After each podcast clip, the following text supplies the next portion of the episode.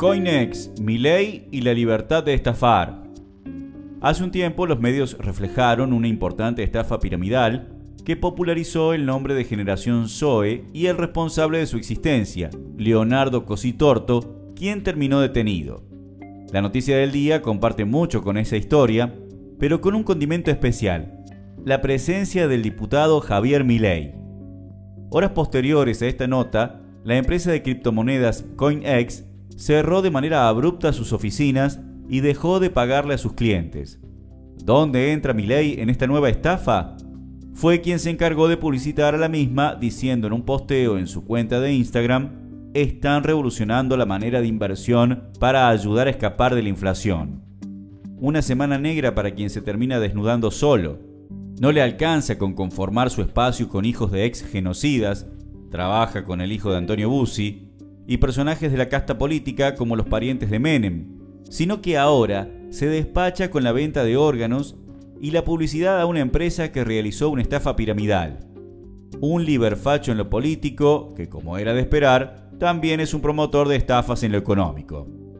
Como remarca Sebastián Davidovsky en un artículo de Radio con Voz, los que cayeron en esta maniobra fraudulenta, auspiciada por Milei, eran engañados con una promesa donde se les prometía un 8% de ganancia mensual en dólares sin aclarar cómo es que se podía llegar a ese número. Toda una maniobra para atraer inversores en dólares buscando explotar, como relatan algunos estafados, la figura del diputado de Libertad Avanza, un supuesto experto en finanzas y economía. Para describir un poco el funcionamiento del método CoinEx, podemos decir que lo que hacía la empresa era ofrecer ganancias extraordinarias para atraer nuevos inversores y con los depósitos de estos mismos ir pagando las ganancias de aquellos que se encontraban en este esquema de estafa piramidal. Claro que el fin de este mecanismo se encuentra cuando no ocurren más ingresos de inversores, algo que con el quiebre de las criptomonedas en estas últimas semanas ocurrió. Acto seguido, con la implosión de esta pirámide, como en el caso de Generación Zoe, los beneficiarios son sus dueños que dejan de pagar y aquellos que ingresaron con alguna esperanza quedan sin ninguna ganancia. Coinex estaba tan floja de papeles que ni siquiera contaba con el respaldo de la Comisión Nacional de Valores, quien le solicitó el cese inmediato en todo el territorio de la República Argentina de toda invitación a personas en general o a sectores o grupos determinados a invertir en valores negociables a través del sitio web www.coinexworld.com o de cualquier otra página de internet o medio de difusión por no contar con la debida autorización para ello.